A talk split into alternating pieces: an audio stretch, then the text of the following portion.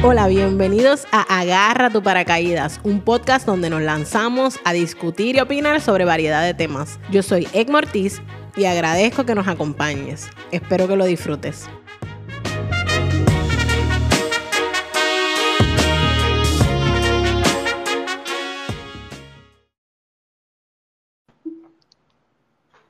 Hola y bienvenidos a otro episodio de Agarra tu paracaídas.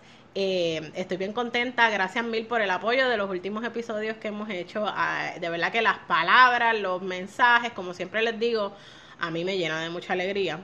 Eh, y hoy, el episodio de hoy, yo estaba loca por hacerlo, llevaba un tiempo con eso en mente, y se me ocurrió invitar a, a esta amiga mía, que yo estoy súper, mega honrada, pompeada, emocionada de que esté conmigo hoy, porque esta amiga, contraria a las demás personas que yo he invitado al podcast, que han sido o compañeros de trabajo, ex compañeros de trabajo, familiares de compañeros de trabajo, amigos de la universidad.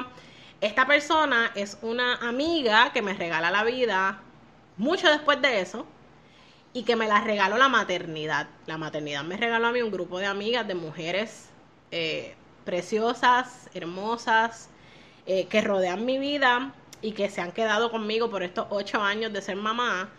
Eh, y la que es mamá sabe que en el momento en que uno tiene un hijo, la vida cambia completamente. Yo sé que eso se oye bien cliché, pero es la realidad. Y la maternidad me regaló este grupo de amigas bien cool y entre ellas está esta amiga mía que se ha convertido en una hermana y esa amiga es Silvia Giansante. Silvia Sisi Giansante. Silvia, ¿cómo tú estás? Todo bien, todo bien. Gracias por invitarme. Yo estoy súper, súper emocionada de estar contigo hoy. Tú sabes que yo soy la super mega fan girl de tu podcast. So, estoy súper emocionada. Silvia es de las fans hardcore del podcast y ella me escribe cada vez que ella lo escucha y me envía live commentary. Yo sé que muchos de, muchos de ustedes me escriben a veces, ay, me gustaría que haya un chat para escribirte mensajes. Silvia lo hace. Silvia va a WhatsApp y Silvia me da su live commentary y me dice, ok, déjame seguir escuchándolo. O sea, ella lo hace por fragmento. Así que, Silvia, gracias mil por el apoyo que tú siempre me das. Y estoy bien pompeada de estar contigo porque, pues, todas, nosotros también tenemos nuestros propios podcasts privados. Y por fin vamos a tener uno, por fin vamos a tener uno donde otra gente nos escuche. Exacto, exacto. Vamos a someter a tu audiencia a nuestros podcasts privados. Correcto, nos van, a, van a presenciarlo. Pues en estos días que, que, la pandemia nos ha dado de, pues, de, de tener de tener que interactuar virtualmente obligatoriamente, porque si no uno se vuelve loco. Silvia y yo hemos tenido un montón de conversaciones bien interesantes, eh, de todo lo que ustedes se pueden imaginar, eh, bien profundas y algunas bien triviales, pero entre esas conversaciones bien profundas estábamos hablando de cómo la pandemia y todo este momento, este tiempo de no solamente, ¿verdad?, estar enfrentando una crisis mundial de salud, donde miles, millones de personas han lamentablemente perecido por esta enfermedad, eh, también ha traído, aparte de la crisis de salud, pues ha traído distintas crisis sociales que han afectado eh, a las personas en distintas partes del mundo y en el caso de, de nosotros, pues estábamos hablando cómo esto ha afectado nuestra vida cotidiana y nuestra vida profesional. Eh, y, y, nada, cada una de nosotras pues tiene una historia distinta. En el caso mío, pues yo vengo de, venía del mundo corporativo, de trabajar en una oficina, 8 a 5, llegar tempranito, hacer mi trabajo, ponchar, eh, uno que otro trabajito en el weekend, pero that's it. Esa era, esa era mi vida anterior. Y Silvia, habla un poquito de, de cómo era tu vida antes de la pandemia. Pues mira, pues antes de la pandemia yo llevo trabajando remoto desde el 2018, así que en ese aspecto eh, en términos de ir a una oficina y demás, eh, la pandemia no afectó mi ámbito laboral. Sin embargo, este, cambió mucho mi visión de lo que era mi trabajo, aún no, sin cambiar nada, ni tan siquiera el escritorio donde me sentaba. Este, porque específicamente cuando comienza la pandemia y comenzamos, por ejemplo, el virtual schooling, pues ya ahí cambia la cosa. Permíteme, permíteme reírme de virtual, del virtual schooling con una sonrisa maquiavelo. No, no, pero voy a darle, vamos a darle un spin positivo al virtual schooling. Mira cómo le voy a dar este spin positivo. Cuando yo trabajo, cuando el nene estaba en la escuela, por ejemplo, yo trabajaba todo el día. Entonces, por las tardes, yo atendía al nene y toda la cosa y todo lo demás. Entonces, cuando él se acostaba a dormir, Silvia se sentaba en la computadora a chequear ese email que envié a ver si me contestaron. Y de momento estaba trabajando hasta las 3 de la mañana. Entonces, todo mi tiempo libre, digamos, estoy haciendo air quotes, pero ustedes no me ven, este, todo mi tiempo libre yo lo trabajaba. Y si no lo estaba trabajando, me sentía poco productiva.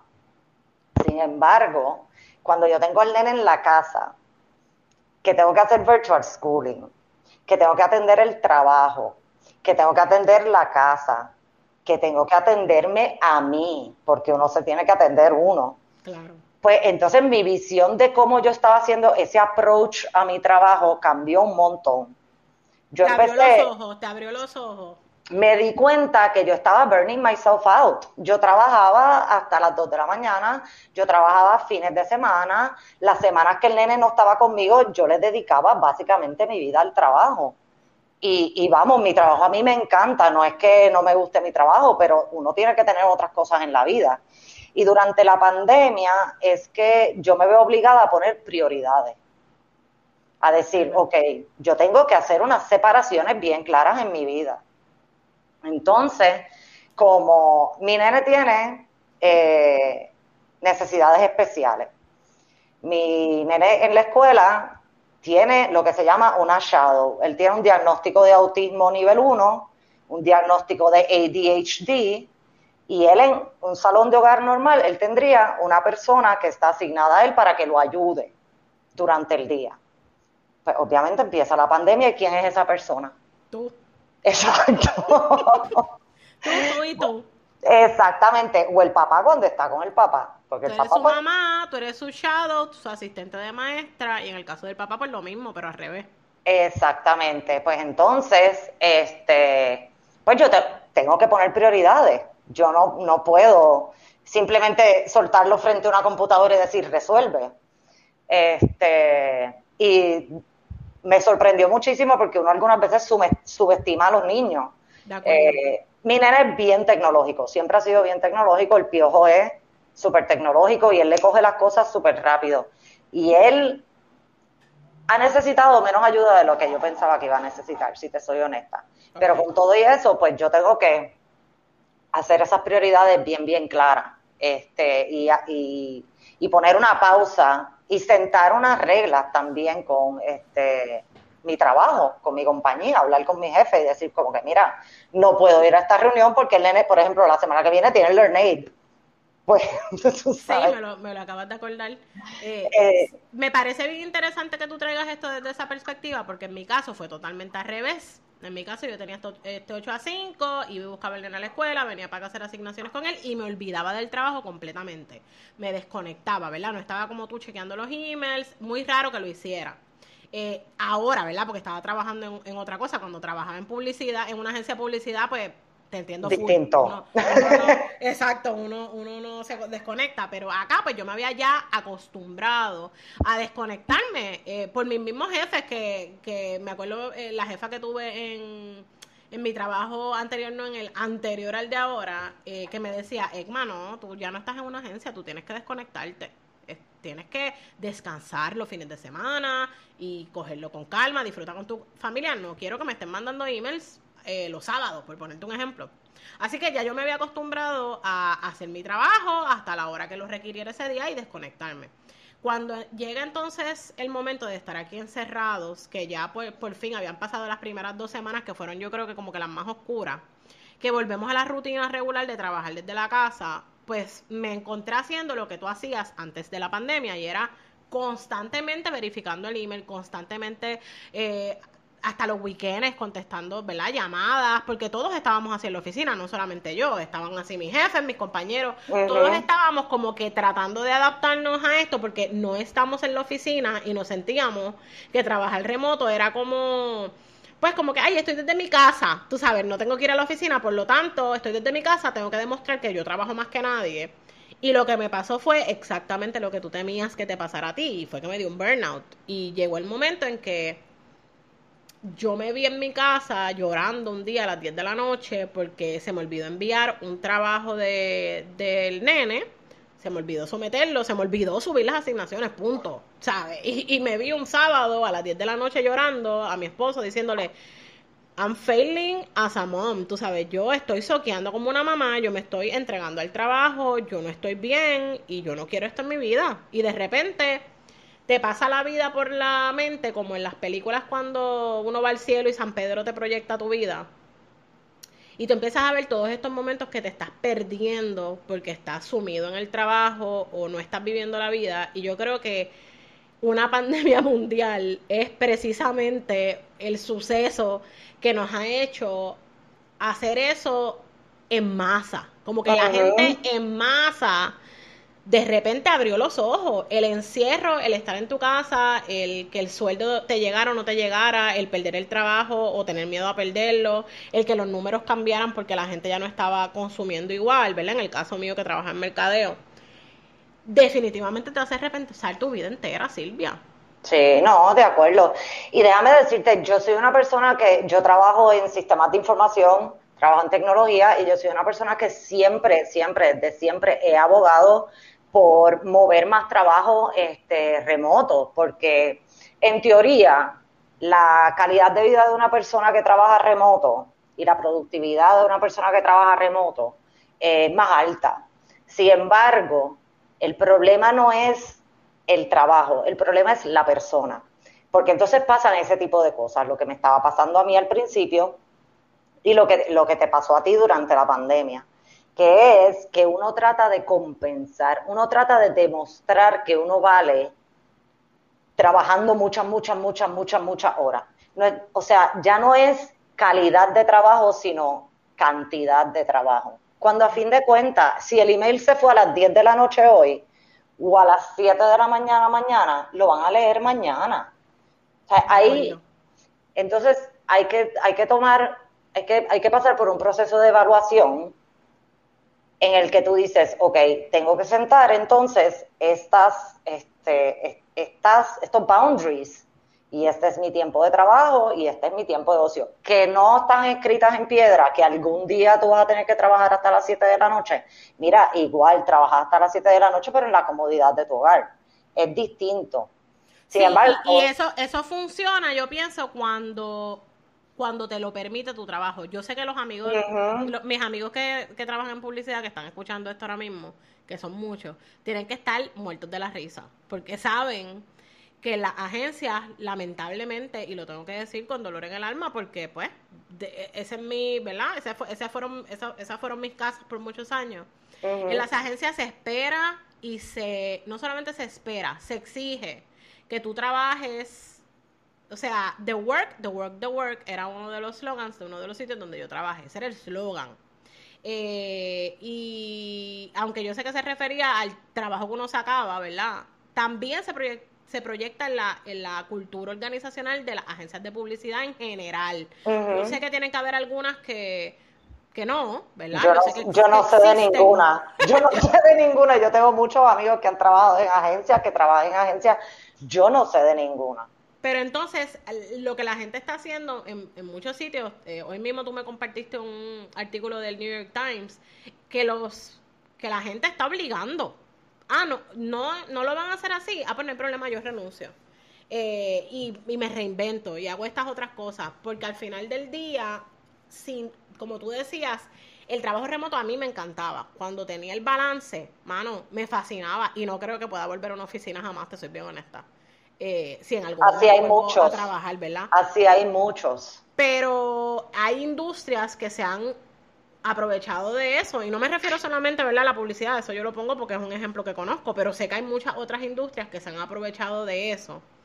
Eh, para que, porque el empleado todavía no se ha acostumbrado y piensa que eso es trabajar remoto, estar siempre, estar siempre para, ¿verdad? sí, ser un, un 7-Eleven, 24-7, ahí estamos. Exactamente.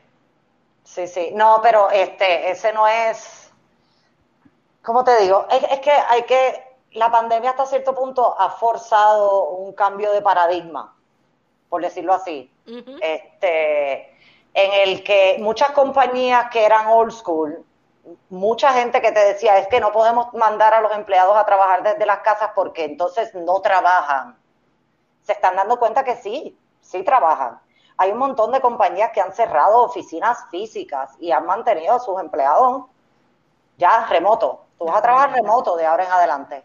Y eso está fantástico, pero para que eso funcione, tiene que haber un compromiso tanto del el jefe de la compañía como del, em, como del empleado. Si tú estás trabajando en una industria que es the city that never sleeps, este, bueno, pues esa industria desafortunadamente o cambia con los tiempos o se busca empleados o, se busca empleados que estén dispuestos, tú sabes, a hacer eso. que, van a ser muy pocos, te soy bien honesta, porque la gente está despertando. Claro. Y, yo creo que con, esto de la pandemia, otra cosa que ha pasado, y quedándonos en el tema, pero cambiándolo un poquito, es precisamente el despertar de la gente de hacer cosas distintas. Como que de momento tú te viste en tu casa viendo como lamentablemente en las redes y en la televisión te decían la lista de, de, la gente que había lamentablemente fallecido, ¿verdad? Y de repente tú ves esto en tu, en tu cara y tú dices, mano, yo no sé si yo mañana voy a estar aquí y estoy metida hasta las tantas de la tarde en una reunión que pudo haber sido un email y de repente... Como, miles de reuniones que pueden ser un email. Como la mayoría de reuniones. como la mayoría de las reuniones. Y de repente tú dices, mano, mañana yo no sé si yo voy a estar aquí. Y como que te da un sacudión. Y yo conozco mucha gente, incluyéndote a ti, a mí, que de repente o descubrimos talentos que no sabíamos que teníamos, como en mi caso, o están haciendo cosas con los talentos que tenían que no pensaban que iban, que servían de, de algo mayor, ¿verdad? De algo más grande. Eh, y estamos convirtiendo hobbies o talentos ocultos en, mano, en cosas chéveres. Y así mucha gente lo está haciendo también y se está dando cuenta que Corporate America no necesariamente es la única, eh, ¿verdad? La única manera de tú de, vengar un ingreso. Y que a veces, ¿verdad? Con todo esto de las redes sociales y con todo lo que está pasando con la globalización y con, con todo lo que tiene que ver con el Internet, etcétera, podemos, ¿verdad? Con nuestros talentos y con lo que nos gusta hacer, podemos empezar a generar ingresos y vivir felices. De acuerdo, de acuerdo. Y no tiene que ser tampoco tú tirarte al vacío y tú sabes, y de momento, eh, porque mucha gente piensa en este tipo de cosas, de lanzarse a hacer un, proyecto nuevo y decir, y decir, Dios mío, voy a ser pobre. Mira, no. O sea, mucha gente empieza esto mientras sigue trabajando. De acuerdo este, como, como tu caso. Tú empezaste... Sí, exacto, yo lo empecé como un hobby con, Carlos. O sea, nosotros ya hacíamos cositas para la casa, ¿verdad? Exacto. Desde hace tiempo, antes de la pandemia, pero obviamente al estar aquí encerrado, la pandemia no, nos puso a hacer muchos más proyectos y la misma gente en Instagram me decía, Egma, abre, abre una página del workshop. Y así fue que nosotros empezamos, ¿verdad? Eh, en el caso del podcast, por otro lado, era un proyecto que yo quería hacer hace un montón de años, hace más de tres años, y simplemente nunca encontraba el tiempo o el espacio o el valor para hacerlo. Y la pandemia simplemente me dio una pescosa y me dijo, mano, tú vas a seguir viviendo la vida con miedo o con no sacar el tiempo que tú quieres para hacer las cosas que tú quieres y puede que mañana no estés aquí y nunca lo hiciste. Eh, y uno abre los ojos y dice, ¿sabes qué? Se acabó esta changuería para el carajo, voy a lanzarme de cabeza. Bueno, y ahora que lo mencionas, este, y que mencionaste específicamente lo del podcast, eh, yo hice mi página de Instagram después de escuchar el primer episodio, el del impostor, que es mi episodio favorito, saludos Nelson, este, porque yo tengo mi hobby, tú lo sabes, mi hobby siempre, desde que yo tengo uso de razón, yo tengo plantas en mi casa y yo me paso bregando con las plantas y las matas y esto y lo otro. Y... Sí, espérate, eh, eh, cuando ella dice yo tengo plantas en mi casa, eh, ¿verdad? Y quiero, quiero aclarar, ella tiene prácticamente un jardín centro en su balcón y en su terraza y dentro de la casa y en su cuarto. en alguna ocasión fui al baño y tenía plantas en la bañera cogiendo agua. Es cierto, yo les estaba dando un baño la última vez que viniste a casa, tienes toda la razón, la bañera estaba llena de plantas. Yo no la acuerdo ahí, gente, no soy loca, pero están ahí. Pero sí, pero nada, lo que estaba diciendo es que me pasaba que entonces estaba recibiendo mensajes tuyos de otras amistades, mira, tengo esta planta que, mira, tengo esta planta, me regalaron esta planta que hago, mira, y yo, ay Dios mío, ¿qué es esto? De momento era como que, y era el chiste interno, lo de las plantas y las plantas y las plantas. Entonces, después de escuchar ese primer episodio del impostor, este, dije, lo hablé contigo, me acuerdo, dije, yo, yo voy a hacer un Instagram que sea de las plantas, no porque voy a vender plantas, este, por lo menos no por ahora, quizás más adelante en mi vida lo haga, pero eh, sino para uno como outlet, porque para mí las plantas fueron una terapia brutal en la pandemia y yo creo que esa comunidad creció muchísimo. Definitivamente, gracias a la pandemia. yo era una que no tenía matas porque todas se me morían y la pandemia me hizo adquirir un montón de plantas y curarme con ellas, tú sabes, no, no al nivel de Silvia, pero... no, pero hay, es que hay un, eh, ha cogido un boom y está súper nice, está súper chévere. Lo más cómico de todo esto es que yo me lancé a hacer esto peleando con mi The Expert, porque eso lo aprendí. the expert, con the expert. que era The Expert, tú sabes, yo no tengo que ser arborista para tener una página de Instagram entonces me lancé y no solo el proyecto me llena y llena mi necesidad de, tener un hobby y todo lo demás, he encontrado una comunidad de gente bien bonita que se apoya mutuamente. Ah, me ha brindado otras cosas que yo no estaba buscando ni que estaba esperando. En mi mente yo iba a hacer esa, ese Instagram y lo ibas a ver tú. Y más nadie. y, cuando lo hablamos, que me acuerdo que yo estaba eh, en un parking estacionado escuchándote. Eh, me acuerdo que tú me decías eso. Mano, yo lo voy a hacer aunque me vea una sola persona, aunque tú seas mi único follower. Y yo, Silvia, no vas a tenerme a mí nada más como follower. Tan pronto tú abras esa página, va a empezar a llegar gente porque, bueno, tienen que seguir la página Mateando eh, PR, mateando.pr, ¿verdad? Sí. Mateando.pr, nosotros siempre la decimos al final, pero ahora es relevante que la digamos. Y sí, sí habla de, de todas sus plantas y te da tips y es súper amena. Y pues obviamente la gente gravitates toward her porque ella tiene una personalidad bien cool. Así que ella cada vez que me decía eso, yo acá dándole terapia, no, eso no va a pasar, pero ok, what's the worst that could happen? Yo sé que ese no va a ser el, el, el escenario, pero ok, vamos a comprártela. Si solamente te veo yo, pues va a valer la pena, va a valer la pena. Sí, sí, y, honestamente, pues yo me lancé, yo, yo me lancé con este, voy a decirle proyecto por falta de otra palabra, este, con esa página y me llenó de otras maneras que yo no me esperaba. Eh, he conocido personas, he hecho intercambio de plantas con personas. Eh, ha sido bien chévere, bien chévere. Este, tú, me, tú me presentaste a Sari de Vamos a Plantar, que ahora es mi minga de, de plantas. Sari, Sari estuvo también aquí en el podcast hace poco. Exacto. Este, y pues nada, y en términos del trabajo, obviamente mi trabajo sigue, la calidad sigue siendo la misma y todo lo demás, este, pero ahora tengo, ahora siento que tengo más balance. Puedo atender mejor al nene, puedo atender mis necesidades de hobby, puedo atender mi trabajo.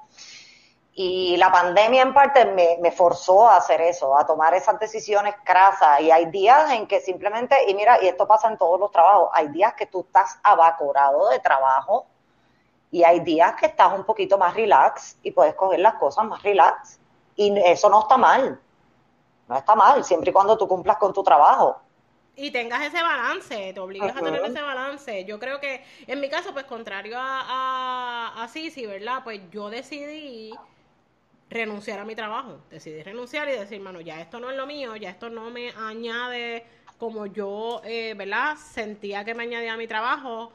Este, don't get me wrong, a mí siempre me han gustado mis trabajos, ¿verdad? Y, las, razones por las que me he ido, pues nunca han sido de malas, yo nunca me he ido de malas de un trabajo, pero en este caso, pues ya el trabajo yo sentía que no aportaba lo que yo quería en ese momento, que era tener más tiempo para mi niño y tener más tiempo para mí y calidad de tiempo para mí, de mis planes, de lo que yo quería hacer. Claro, eh, estas cosas no vienen, yo estoy clara que yo tengo un privilege, ¿verdad? Yo tengo un, privilegio que yo reconozco que tengo y es que mi esposo tiene su trabajo y que nosotros con los años y con la, eh, ¿verdad? Y con la planificación logramos prepararnos económicamente para que yo me quedara en mi casa, ¿verdad?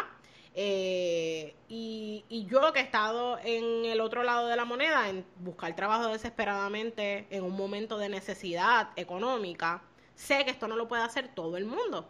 Pero como dice Silvia, uno no tiene que necesariamente dejarlo todo para hacer algo que le guste. Yo tengo amigas que simplemente ha sido poder ir a hacer ejercicios porque no tenían tiempo, pues sacar por la mañana media hora ya que están en la casa y decir, ¿sabes qué? No voy a contestar una sola llamada del trabajo y me voy a poner a hacer ejercicio. O como tú decías, envolverse con sus matitas y echarle agua por las tardes y hablarle. Y aunque yo sé que no todo el mundo puede hacer esto, volvemos a lo mismo, yo estoy clara que no todos tenemos ese privilegio. Eh, en cierta manera la pandemia también nos ha ayudado a decir, mano, yo no puedo hacer esto porque mi trabajo me drena. ¿Sabes qué? Ya no quiero estar aquí. Ya, ya esto no es lo que yo quiero hacer. O sea que, que hasta la gente que lamentablemente no puede tener esos escapes porque no, no se lo permite la vida que lleva, ha podido tener cierta eh, introspección. Y lo digo, ¿verdad? Porque he recibido mensajes de varias amigas, no, no les puedo decir ni de una ni de dos, amigas y amigos, le puedo decir bastantes mensajes. Y, y mano, yo, sé que nosotros siempre relajamos de que yo soy amiga de todo el mundo y Rangi la otra vez. Pero la realidad es que pues yo tengo, pues nada, tiene que ser mi, mi lado sagitario. Eh, que la gente viene donde mí a, a, pues mano, a contarme sus cosas. Y honestamente he tenido en estos días tanta gente que me ha escrito y me ha dicho, Egma, donde yo estoy ya no soy feliz, eh, no tengo tiempo para mí, no tengo tiempo para respirar, me siento sofocado, no quiero hacer esto más, lo que estoy haciendo no me llena. Así que yo creo que esto de la pandemia también nos ha permitido tener tiempo para mirarnos por dentro. Y el trajín que nosotros teníamos antes de la pandemia, que tú, ¿verdad? Que era como una rutina, aunque tú estuvieses en tu casa, yo sé que tú tenías una rutina establecida, pues voy a llevar en estos días a la escuela, vengo a casa, hago esto. Eh, en el caso de la gente que trabajamos en oficina, pues lo mismo, teníamos esta rutina que no necesariamente nos permitía tener tiempo para hacer introspección, era muy rara la vez. Y ahora el tiempo en casa y el, y el ver a seres queridos eh, enfermos o, lamentablemente falleciendo, hace que uno abra los ojos y diga, mano, esto es lo que yo quiero hacer por el resto de mi vida. De acuerdo, y no solo eso, también el estar todo encerrado eh, en un lugar con personas, aún con personas con quienes tú vives, eh, te permite ver ciertos lados ya sean positivos o negativos, de esas personas. Yo en particular con mi hijo, que es con quien uno, uno tiene niños y uno está con ellos lo más que puede hasta que los entrega a preescolar. Y, de momento ellos pasan, vamos a ser reales, uno deja, yo dejaba al nene a las 7 de la mañana en la escuela y yo no lo recogía hasta las 5 de la tarde. O sea, ese niño pasaba más tiempo en la escuela que contigo. Que conmigo, porque el tiempo que está durmiendo no lo estoy contando. Pues, ¿qué pasa? De momento yo lo tengo en mi casa.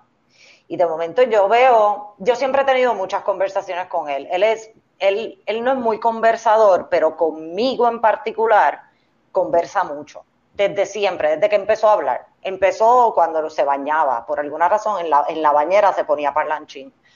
Y he tenido unas conversaciones con él y me ha hecho ver tantas cosas a través de sus ojos porque de nuevo, reitero, es un niño que tiene un diagnóstico de autismo y él ve las cosas bien distintas a como las veo yo.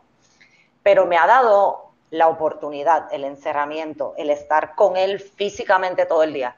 Me ha dado la oportunidad de ver ese mundo a través de sus ojos de verdad.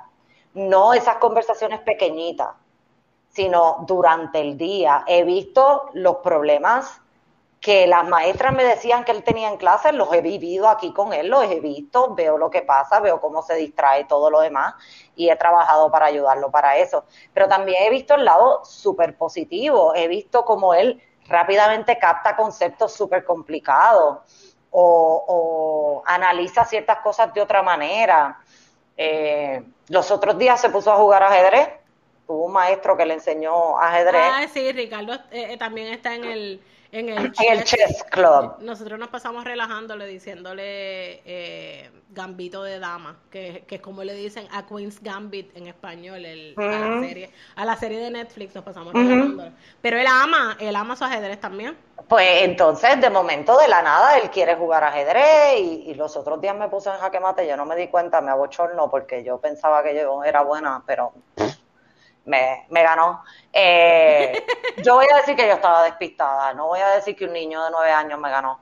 yo, no, lo intento, porque yo, Regalo me ha explicado mil veces, mira mamá, eh, la más importante es esta, que no me acuerdo si es el rey o la reina. La reina. Ok, pues la reina, por eso es que es Queen's Gambit, exacto, que es la que se puede mover para, para todos lados. y el rey solamente se puede mover para arriba, para una, una para arriba, se puede mover para todos lados, pero solamente una.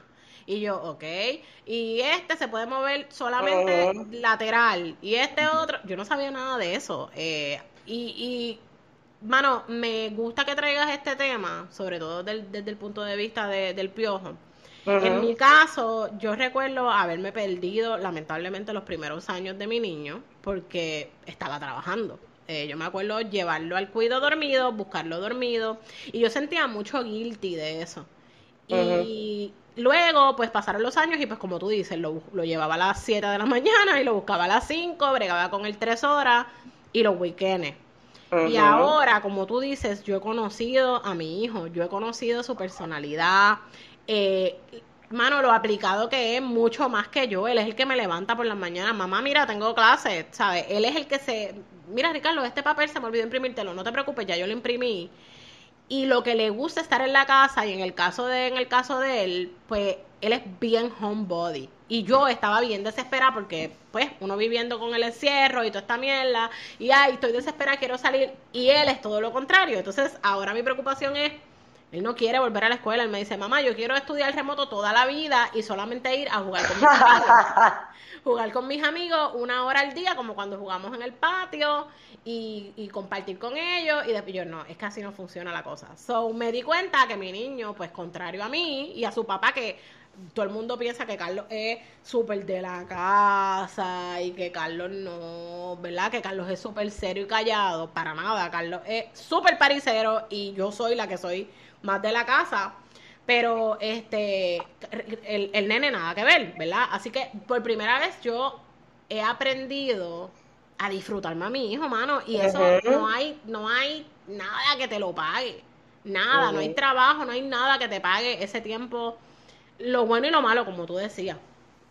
Sí, sí, lo bueno y lo malo. Y de nuevo, estamos hablando de cómo la pandemia nos ha obligado a evaluar ciertos aspectos de la vida y de nuevo, como tú bien dijiste ahorita, nosotros tenemos ciertos privilegios que nos permiten, tú sabes, eh, yo entiendo que hay mucha gente en la pandemia que la está pasando mal, que han perdido su trabajo, que, que no ha sido pitches and cream, porque vamos, vamos a ser honestas. Ahora mismo, ahora mismo, yo, mi trabajo no cambió en lo absoluto, en lo absoluto.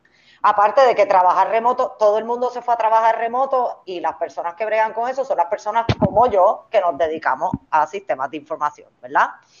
Así que mi trabajo era casi un, este, casi agua y oxígeno, porque la gente necesitaba poder conectarse a sus trabajos. Este, así que yo no perdí el trabajo. En tu caso, pues tú tomaste unas decisiones, pero tú tienes otra fuente de ingreso y demás. Este, y pues nosotros estamos contando, estamos tratando de darle una, un lado positivo a lo que ha sucedido dentro de la pandemia. Por el otro lado, también podríamos hablar las mil veces durante la pandemia. Yo trabajé todo el tiempo remoto, desde el 2018, lo llevo diciendo desde el principio. Yo soy hogareña, a mí no me encanta salir, yo no soy de estar en la calle, no me gusta. Pero ¿qué pasa? Durante la pandemia yo tuve mis momentos.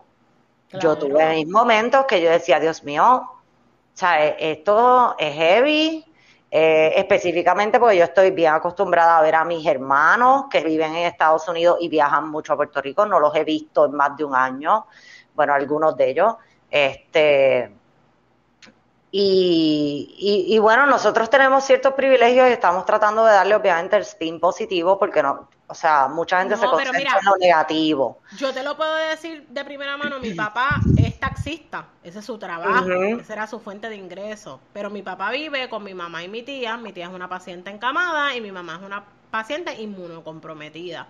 Así que mi papá nunca más pudo volver a trabajar, ¿verdad? Eh, y obviamente pues cogió el dinero que cogió mientras pudo pero en estos momentos, pues ya él dice, mano, pues, eh, pues vamos, nos hemos ajustado, vamos a vivir con, con, lo que nos llega del Seguro Social, porque ellos siempre tuvieron sus trabajos.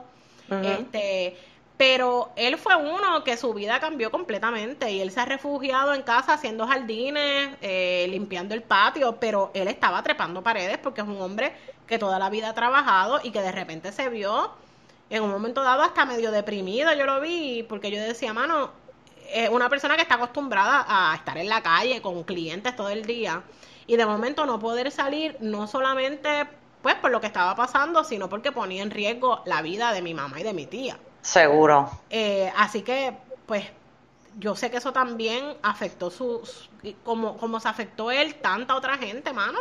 Definitivo. No, no, de acuerdo. Yo lo que, lo que quiero es que tengamos claro que nosotras ambas estamos claras que no somos dos, dos, dos tipas hablando de lo lindo que es la pandemia, porque no. Para nada, para nada, mano. Las lágrimas, sobre todo al principio, la incertidumbre, el miedo de no solamente contagiarme yo, pero contagiar a mi niño, a mi familia. Eh, el no poder ver a mis amistades, el no poder ir a abrazar a alguien, el no poder abrazar a alguien. Punto. Yo llevo un año y, y los, el tiempo, los días que tengamos de, pandemia, un año y un mes, sin abrazar a alguien que no sea Carlos o el nene. Punto. No, no he abrazado nunca más. Mi, mi vida no ha tenido ningún otro contacto físico humano.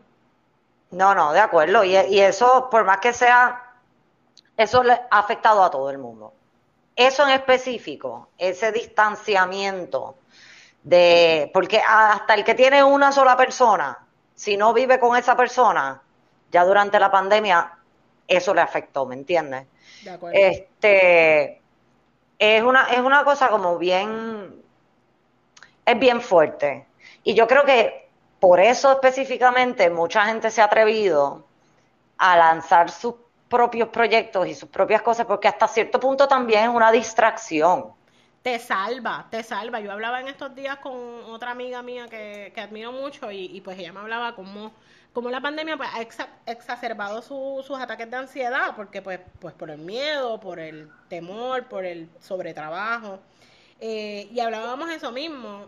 Eh, ella estaba buscando maneras de distraerse porque ella me decía, es que si no yo voy a perder la cabeza, voy a perder la cabeza. O sea, que yo sé que sobre todo para personas que tienen algún tipo de trastorno de ansiedad, eh, este, esto ha sido bien, bien, bien fuerte, eh, ¿verdad? Y, y, bastante cuesta arriba acostumbrarse a, este, a esta nueva vida, a este nuevo modo de vida, punto, porque eso es lo que es, hemos tenido que seguir viviendo con esto encima de nosotros.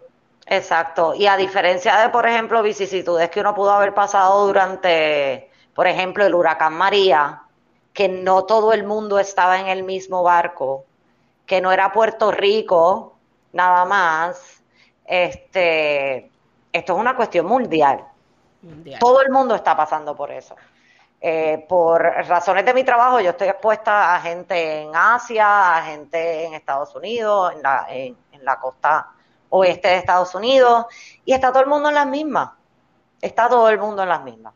Todo el mundo en las mismas. Yo hablo mucho con mi amigo Lubomir Panayotov. Eh, Lubomir Panayotov es un amigo que yo tengo búlgaro, que by the way conocí por internet, trabajaba también en, una, él trabajaba en una agencia de publicidad que yo este trabajé y nos conocimos en un chat que había de la agencia, donde uno se conocía con, con gente del trabajo. Y desde ahí nos hicimos pana, te estoy diciendo esto hace más de 15, bueno, yo llevo de amiga de Lubomir como 14 años. Ay, qué cool. Y hablamos y, nos escribimos todo el tiempo, te digo, yo eh, por lo menos semanalmente nos escribimos. Lubomir ha sido parte de todas las cosas de mi vida.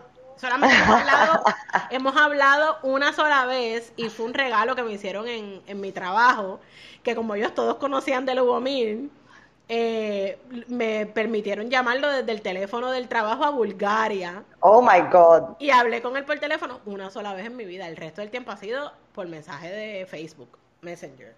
Ok. Nada, la cosa es que Lubomir, pues siempre me trae la perspectiva de Bulgaria. Y Bulgaria y Puerto Rico se parecen un montón. Te digo que un montón socialmente. Eh, ya demasiado. A veces nos quedamos en shock eh, de lo mucho que nos parecemos. Y él también me hablaba lo mismo, o sea, era exactamente lo mismo que mis amigos de acá me hablaban, los mismos miedos, los mismos temores, la misma ansiedad, el mismo overwork, eh, el mismo deseo de reinventarse y de buscar algo nuevo. Lo tenía este amigo mío de Bulgaria. Y tú dices, hermano, todos estamos pasando por esto de una manera u otra casi idéntica. Obviamente hay países que tienen mucha más necesidad que otros. Como yo te decía, Bulgaria se parece a Puerto Rico en muchas cosas. Este y las conversaciones que teníamos era básicamente lo mismo, era lo mismo. Yo le decía algo y él me decía same. Y él me decía algo y yo, same. Eh, así que esa parte que tú me traes de que, de que esto es mundial y de que, mano, todas las, todos la estamos pasando de una manera u otra, eh, pues mal y teniendo que hacer otras cosas por nuestra propia paz mental, pues yo creo que es bien real. Sí, este, yo también tengo obviamente la, el lado de Italia, que papi está en Italia. Exacto, Silvia, Silvia Smith es italiana, da un poco de contexto. ¿Verdad? Eso no lo dijimos. Este, pues tengo a papi en Italia, tengo mis amistades de la niñez en Italia, entonces cuando esto comenzó, uno de los epicentros era Italia. Y yo me estaba volviendo loca, porque mi papá ya está solo. Está con su familia, que son todos más viejos que él. Así que, ¿de qué me sirve? Eh, sí, ya, ya se puso la vacuna y ya está pensando venir en septiembre. Y yo estoy viendo a ver cómo me lo rapto por más de un mes. Pero, pero sí, y en Italia es lo mismo. Lo mismo, estamos todos en el mismo barco.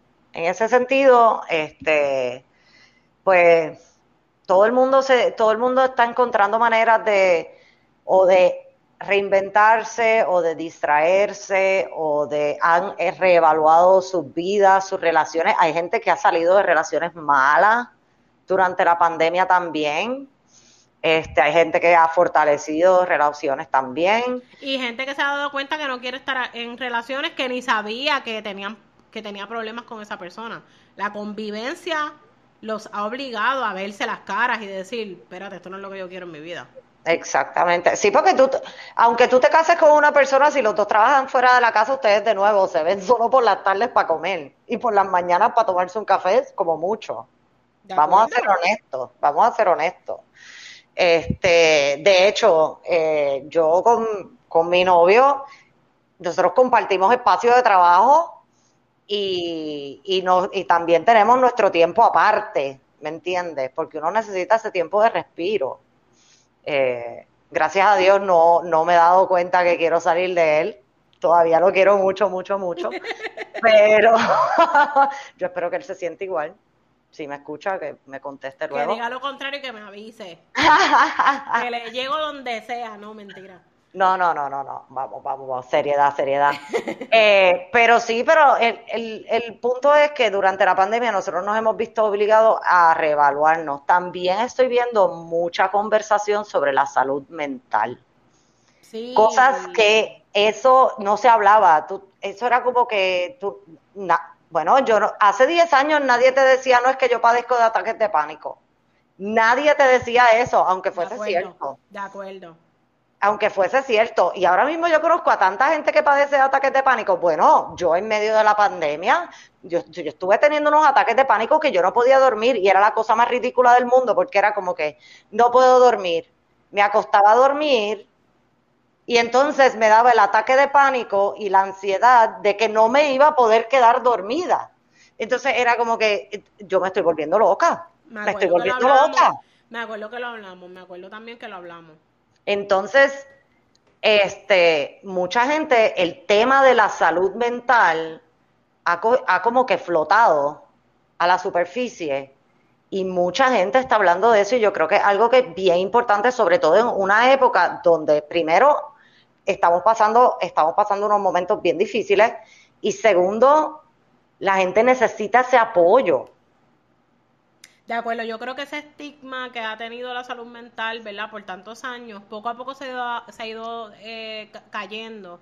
Yo creo que las nuevas generaciones, los millennials, la generación Z, o no sé cómo es que se llama la, los seniors, este, tienen mucha más apertura de hablar de la salud mental. Y en estos momentos que, ves que son momentos de ansiedad y de ¿verdad? De, de, situaciones difíciles en el mundo, pues a mucha, mucha gente se le ha exacerbado eh, situaciones que ya tenían o de repente han descubierto situaciones que tenían y por fin las estamos hablando. Y eso esas conversaciones definitivamente han venido excelentes momentos como este de donde uno uno tiene la apertura porque está autorreflexionando. O, o, porque simplemente tienes tiempo de sacar un ratito para browse en alguna red social y te das cuenta del tema y tienes tiempo para leerlo y dices, espérate, esto es lo que yo estoy viviendo, o esto era lo que yo vivía, o de repente se te fueron, yo tenía, la hablaba también con alguien en estos días, que de repente se le fueron los ataques de pánico y se dio cuenta, espérate, el ataque de pánico mío era el trabajo y la oficina, eso era lo que me estaba volviendo loco. Eh, de acuerdo, y lo otro es que la gente ya no está sugarcoating it, porque hace, qué sé yo, dos años se hablaba de la salud mental, pero era todo como si fuese una campaña publicitaria casi. Como que había mucho sugarcoating. Ahora la gente te lo dice raspado. Te lo, tú abres, abres, qué sé yo, Instagram o TikTok o lo que sea, y sale una persona sin maquillaje, sin peinar, diciéndote, hoy tuve un mal día. Y that's, esa es la cara de una persona pasando por esto, que es tu misma cara cuando vienes a ver. Y que de repente todos pasamos por eso. Eh, Exactamente. Eh, nos hemos visto también más humanos. Yo creo que esa parte es importante destacarla en el sentido de que nos ha tenido que pasar todo este sufrimiento por los ojos para decir, ¿sabes qué? Tenemos que empezar a vernos como somos. Eh, como seres humanos, mano, que sentimos y que padecemos y que podemos vivir estas cosas y que no tenemos que vernos siempre bien y que no tenemos que estar siempre vestidos y maquillados on point. Eh, se vale sentirse así, se vale verse así, eso es parte de nuestra naturaleza humana. De acuerdo, de acuerdo. Y un cambio, por lo menos en mí, hoy yo tuve un día bien pesado en el trabajo, tuve un día pesado, pero yo estoy, mira, relax el día estuvo pesado, manejé el día y pues mañana es otro. Hace un año atrás yo estaría arrastrándome todavía tratando de, tú sabes, resolver mentalmente todo, tú sabes, procesar todo lo que... No, no, yo no tengo tiempo para eso. Te entiendo totalmente, te entiendo totalmente. En mi caso, tú me decías a mí que un día como hoy yo iba a estar... Eh, tapizando una silla Luis, Luis eh, Quinta, o qué sé yo cómo es que se llama la silla. Y yo, yo, yo te me reí en la cara. Y de repente, bregar con sierra y con taladro, el que me conoce a mí de años atrás, sabe que yo bregaba muy bien con lipstick, con tacos, y hablando al frente, y peleando con clientes, y dando instrucciones. Ese era, ah. era that's what, what I was. Y gastando los chavos en Sephora. Y de repente, yo no tengo ya el ingreso que tenía, pero tengo una paz y una alegría sin maquillaje en Ticheli Maones, eh, tapizando muebles y jamás en la vida, jamás en la vida. Yo no te voy a pelear lo de las herramientas porque tú sabes que yo a mí tú me tiras en la parte de herramientas en Home Depot y yo soy feliz. Lo sé, en esa parte no puedo, en esa parte no, tú, tú, llegas más allá que yo, porque yo pico con sierra y con serrucho y qué sé yo, pero tú también eh, usas gato hidráulico y... Ajá, yo hago cambios de aceite y filtro, cambios pares. Sí, sí, yo lo llevo a otro nivel, estamos claros, monto abanico, hago cambios... de... Abanicos de techo, yo no hago trabajos eléctricos y de plomería. sí, sí, yo... llévame con calma, espérate, De ejecutiva en, de mercadeo y de publicidad a, work, woodworker, ¿verdad? Ya es, ya es suficiente. O sea, a mí déjame con la sierra y con el serruche. Pero fuera de relajo, eh, esto era algo que, que no iba a pasar si yo no tenía tiempo a solas y si no tenía la necesidad de, ¿verdad? De bajar mis, mi ansiedad por lo que estaba pasando en el mundo con algún, algún hobby. Yo, yo mi mamá siempre me dice que yo peleaba con ella, que yo siempre le he dado la queja de que yo no tenía ningún talento, más allá de hablar y de, de qué sé yo, de ser jocosa. Y, y mami me decía, para que tú veas, mano, los talentos a veces uno no los tiene ni cuenta se da. Y de repente yo me he, descubierto este talento en mí que yo no sabía que existía, pero, pero en realidad fue porque por primera vez tuve el, tuve el tiempo de verme y la necesidad de buscar un escape. Pues mira, eso no lo hubiese traído, eso no lo hubiese, no lo hubiese vivido si el mundo y no me hubiese obligado a hacerlo. Seguro, pero mira, y ahora que tú traes eso, ahora que lo mencionas, acabo de pensar que yo siempre dije que yo no tenía pasión por nada que yo no sentía pasión por nada. Yo siempre he trabajado, siempre he hecho mis trabajos muy bien, este, pero nunca trabajaba en nada que me apasionara ni nada por el estilo. Ahora mismo el trabajo que yo tengo me llena muchísimo, pero no lo puedo describir tampoco como mi pasión. Mi pasión no es manejar servidores, ¿me entiendes? este, no lo es, vamos, no lo es. Entonces, ahora en la pandemia, que le estoy dedicando más tiempo a lo de las plantas, que le estoy dando más como... Yo soy medio nelda y tú lo sabes. A mí me gusta algo y yo tengo que leer y tengo que aprender. Entonces yo hice una base de datos con mis plantas y con los cuidados de las eh, distintas plantas. ok, quiero que escuchen eso nuevamente. Ella dice que es medio nerda, pero ella tiene una base de datos de mi cuidado de sus orquídeas. Por lo menos las orquídeas, sí, porque cada una tiene un cuidado distinto. Ese no es el punto. El punto es a lo que iba. No, no me hagas lucir como una loca que anda, tú sabes, coleccionando matas.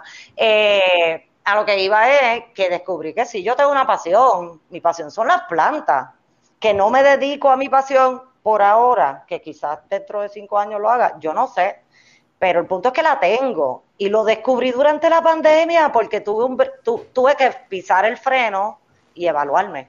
Fíjate, y en el caso tuyo ni siquiera fue que lo descubriste, tú siempre has amado las plantas y eso Ajá, Sin embargo, pudiste, eh, ¿cómo se dice? Identificarlo.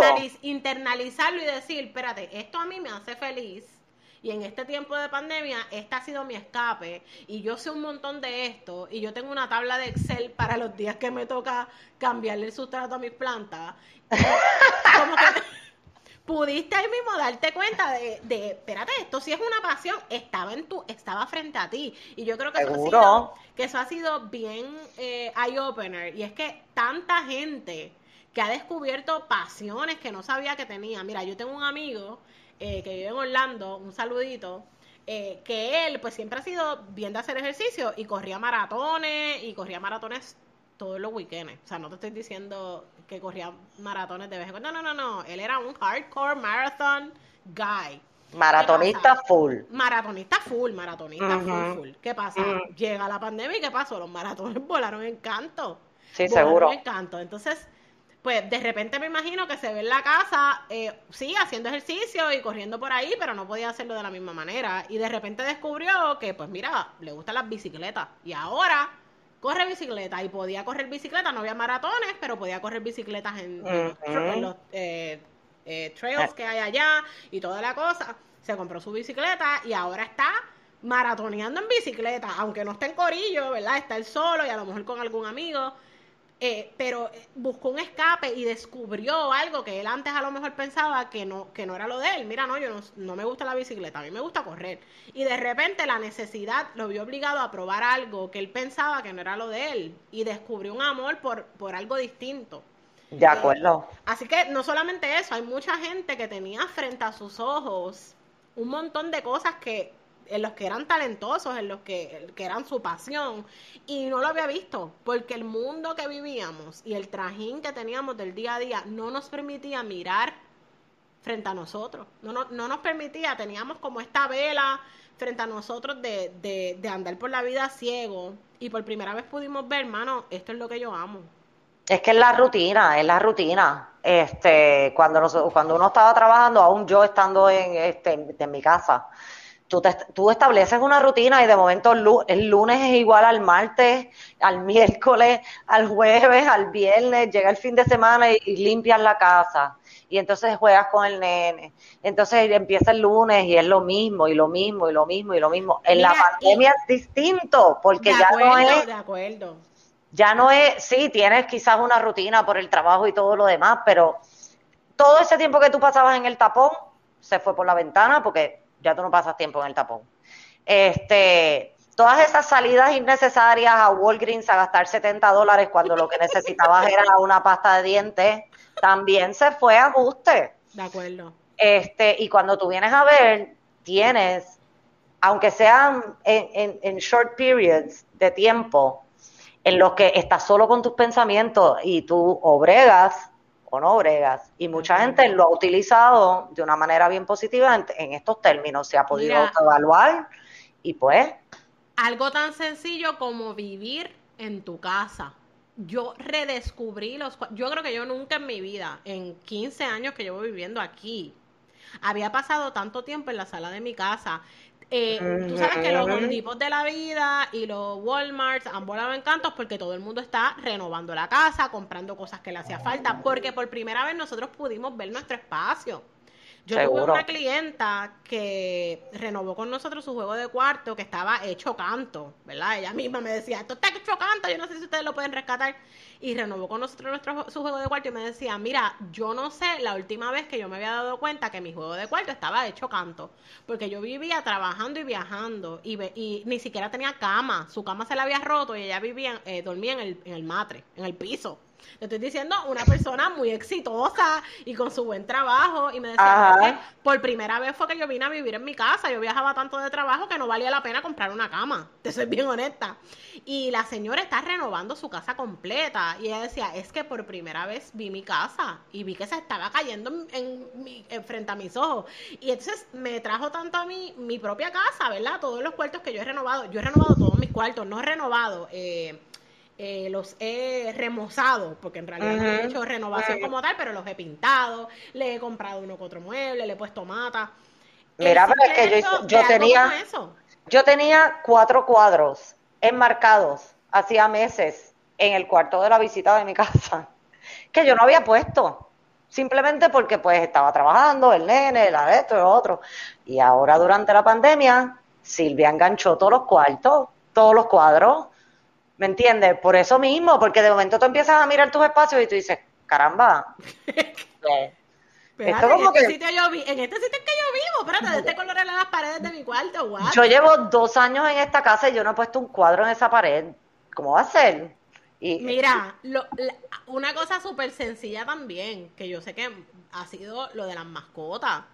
Las mascotas por primera vez nos vieron en la casa y dijeron, Dude, tú estás aquí, tú sabes que yo existo. O sea, Timothy, que yo juraba que era un perro súper independiente y que no quería saber de mí. Yo lo amo. No me pierde pie y pisada. Timothy quiere estar conmigo todo el tiempo. Él de repente está viviendo todos los años que yo solamente lo veía para dormir. Y que yo vivía con este guilty horrible porque lo veía de 5 a, qué sé yo, eh, 8 o 9 de la noche cuando nos acostábamos. Y Timothy está como que, oh my God, yo tengo amos tengo, familia, tengo, familia, Y la cantidad de gente que ha adquirido mascotas, porque de repente salió en la casa con los nenes y dijo, aquí hace falta algo más. Aquí hace falta como, o gente sola que ha adquirido mascotas, gatos, perros, porque se han visto solos y han dicho, mano, yo necesito tener contacto con algo más que sea mi propia cara. No solo eso, también es la necesidad de cuidar algo vivo. y del afecto y del, nurturing, el nurturing que no, ahora mismo no me viene la palabra en español, disculpen. Sí, sí, pero nurture, la gente que nos sigue ya sabe que aquí se habla spanglish. Se habla spanglish, ok. Por este, eso. Sí, sí, sí, sí. sí y lo mismo también se traduce a las matas. Mucha gente que está comprando matas es por eso mismo, porque se sienten que necesitan cuidar algo. Déjame cuidar, necesito cuidar algo, mantener algo. Y tener ese contacto también con la naturaleza, con, ¿verdad? Con algo bonito que de afuera que tú tengas en tu casa y que lo puedas mirar por la mañana cuando el sol le da bien bonito. Por lo menos a mí me, me, me emociona ver por la ventana el sol entrando y dándole a las plantas. Eso era algo que yo jamás en la vida, o sea, yo tomarme un café en mi mesa de comedor, desayunar en la mesa, jamás en la vida. Yo de aquí salía con un sándwich en la mano, Ricardo coge el sándwich, el cereal, lo que sea, y nos lo Agarra que nos vamos. Porque vivimos súper lejos de la escuela y pues nuestro uh era bastante malito. Y salíamos corriendo de la casa como unos dementes y sentarnos a desayunar. Cosas tan sencillas que uno pensaría que todo el mundo lo hace y, y whatever. Ahora es el momento en que nosotros lo hemos podido hacer. Eh, y vuelvo y digo, yo sé que esta no es la experiencia de todo el mundo Pero muchos de nosotros, esta ha sido la única experiencia que nosotros hemos tenido de hacer esto y de darnos cuenta de, la vida que vivíamos. De la vida que vivíamos, ¿para qué? Porque muchas veces, ¿verdad? Todo el dinero que uno se ganaba lo desperdiciaba en cosas que no hacían falta. Por ejemplo, yo en maquillaje, yo no me maquillo hace un año. Eh, los otros días que me compré, que le enseñé a ustedes al grupito de nosotras, que me compré una paleta de sombras porque como que ya necesitaba algo en mi vida y bueno, los ojos me los puedo maquillar.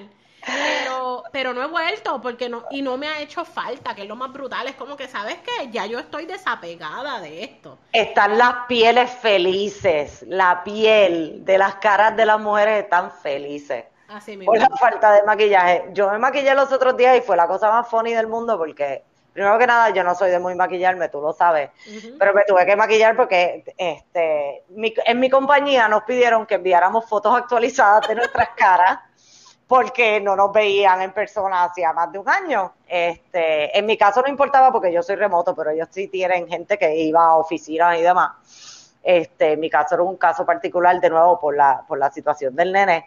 Este, y, y yo me maquillé y yo decía, Dios mío, no me reconozco en fotos, ¿qué es esto? Esto es como de loco.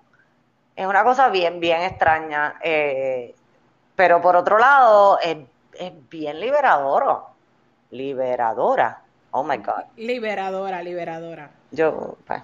Definitivo, definitivo. Yo, yo pienso que nada, que está bien fuerte, ¿verdad? Lamentablemente que una crisis mundial haya sido lo que nos eh, haya hecho detenernos para mirarnos y para mirar a nuestro alrededor y para darnos cuenta que, ¿verdad? Que, que, muchas veces la vida que nosotros pensábamos que era la que estábamos viviendo y que no nos aportaba, pero pues no nos daba tiempo ni siquiera a, pensarlo, hemos tenido tiempo de hacer estas reflexiones y todavía seguimos en esta, ¿verdad? Esto no se ha acabado, lamentablemente seguimos en esta muchos de nosotros y aunque poco a poco el mundo está volviendo a la normalidad por la vacuna, yo sé que la vida no necesariamente va a volver a ser igual que antes. Yo creo que todos nosotros hemos cambiado algo de una manera u otra. No vamos a ser los mismos que antes, ¿verdad? Ya sea porque tenemos proyectos nuevos, ya sea porque hemos pasado necesidad y, y, pues nos ha afectado, ya sea porque nos hemos dado cuenta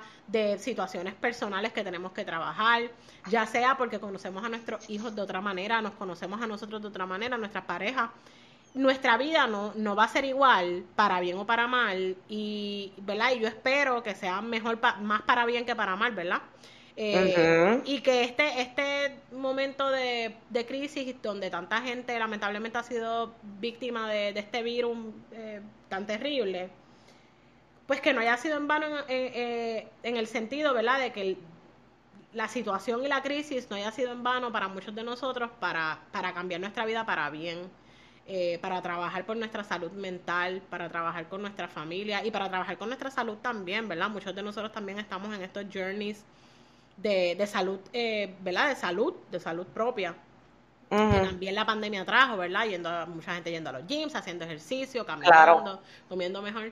Eh, yo creo que está bien fuerte que una crisis nos haya hecho hacer esto, pero ya que pasó, ¿verdad? Pues yo, yo en cierta manera me siento no puedo decir que estoy feliz, porque definitivamente yo, si pudiera borrar el COVID, lo borraría para siempre, aunque sigamos como zombies anteriormente. Pero haber abierto los ojos ha sido bueno. Para, para muchas personas ha sido bueno. Sí, no, es una situación de, no, es una, no es una situación de decir como que el COVID ha sido bueno como tal, ¿me entiendes? Es una cuestión de, de ver el silver lining. Tenemos, mira, nos dieron limones, hay que hacer limonada eso es lo que hay. Esa es la que hay. O sea, el COVID por ahora no se va para ningún lugar. Vamos a tener que seguir manejándolo. Este, y pues, gracias al universo, eh, hemos tenido una oportunidad extraña, bien particular, de poder detenernos y autoevaluarnos. Eh, y, y, es, y esa parte pues hay que apreciarla. Dentro de todo lo negativo que pueda traer el COVID y todo lo demás y esta pandemia que está, mano, todos queremos salir de ella, todos. O sea, yo, por, por favor, no me venga alguien a decir que conoce a una persona que piensa que la pandemia ha venido bien porque no. de verdad esto, es un Thanos situation. Literalmente, literalmente un Thanos situation. Este, pero tampoco nos podemos arrastrar. Ya llevamos un año, no podemos seguir arrastrándonos sin hacer nada y pues este es el silver lining. Muchos de nosotros hemos podido autoevaluarnos, este, fortalecer relaciones. Tú y yo hablamos muchísimo más ahora de lo que hablábamos cuando nos podíamos ver. Sí, con muchas de mis amistades, pero especialmente contigo, definitivamente, especialmente contigo, con Nelson. Eh, hablo mucho más con la misma Rangi, que logré reconectar mucho más este, con Atlin. Spirit Animal, Rangi. Ella es mi Spirit Animal. Tu Spirit Animal, qué bella. ella, es otra Scorpio, como tú. Eh, ah de verdad que, genuinamente eh, eh, he podido reconectar con tanta gente buena en mi vida y también uno darse cuenta de la gente buena que tiene en la vida. Ha sido increíble también que, la crisis ha unido mucha gente, ya sea de manera virtual, ¿verdad? Todos los, los dates que yo tengo con mis amigas de high school. Eh, virtuales y nos tomamos nuestra copita de vino mientras hablamos y lloramos y lo que sea y uno siempre busca la manera, ¿verdad?, de reconectar Así que, pues como tú dices, sí, es buscar un silver lining dentro de una tragedia y, mano, el que esté ahora mismo pensando y, y, y, ¿verdad? Yo creo que Silvia y yo las dos podemos dar fe de toda aquella persona que esté pensando hacer un proyecto en el que, en el que piensa que, que es su pasión o que puede tener un talento y no se atreve. Go for it. Go for it. Este es el momento de hacerlo, créanme. ¿Qué es lo peor que puede pasar? Que no te salga como tú pensabas ¿verdad? Siempre y cuando no sea que tienes que invertir millones de pesos en, una locura, este, go for it, go for it, porque la vida pasa, no sabemos dónde vamos a estar mañana. Nos seguimos, eh, ¿verdad? Dejando llevar por el miedo y no nos atrevemos, ya sea cambiar del trabajo, ese trabajo que no te gusta, cambiar, eh, ¿verdad? Esa relación que no te hace feliz, eh, ¿verdad? Trabajar por ti mismo, por tu salud, hazlo, no esperen más, este es el momento. Ahora, I'm preaching, pero genuinamente este es el momento de hacerlo. Y si lanzan proyectos, nos avisan y nosotros los miramos, les damos share. Lo compartimos, claro que sí. Claro que sí. Las dos hemos creado comunidad súper chula, eh, de gente bien buena, así que de verdad el momento es este, si es algo que tenga que ver con las redes sociales, la gente está pegada a las redes todo el tiempo, así que do it, do it, y a todos esos amigos que nos han ayudado en este proceso, a mis amigas que me han escuchado, las que se han desahogado, mis amigos, gracias por eso, eh, porque de verdad que han sido tiempos bien difíciles y gracias a las comunidades que uno ha formado en la vida de uno, ¿verdad? uno ha podido sobrevivirlo mejor. De acuerdo. Bueno, Silvia, yo creo que ya, ya estamos terminando. Vamos a despedirnos porque de verdad que yo pienso que no podemos agregar nada. Esto quedó. No, yo creo que este fue un buen cierre. Este, yo creo que sí.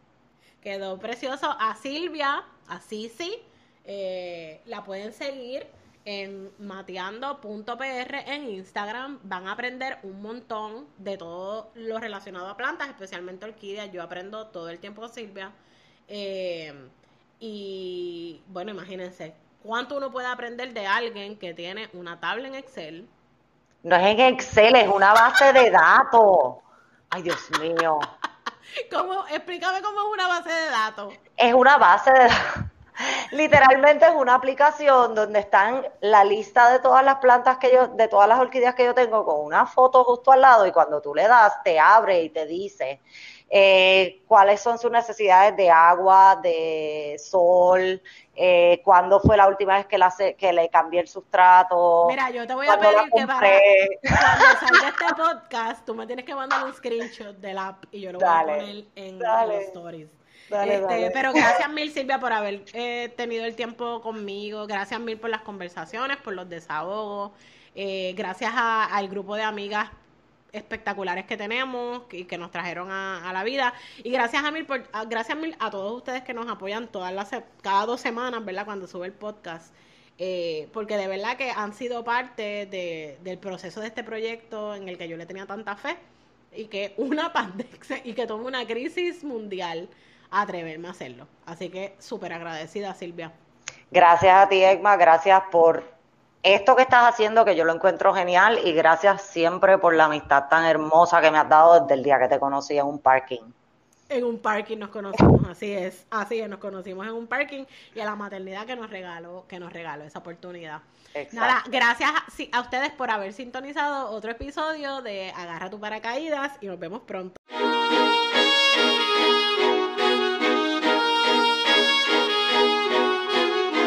Gracias por compartir este ratito con nosotros.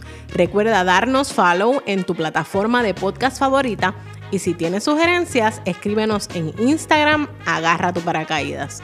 Nos vemos pronto.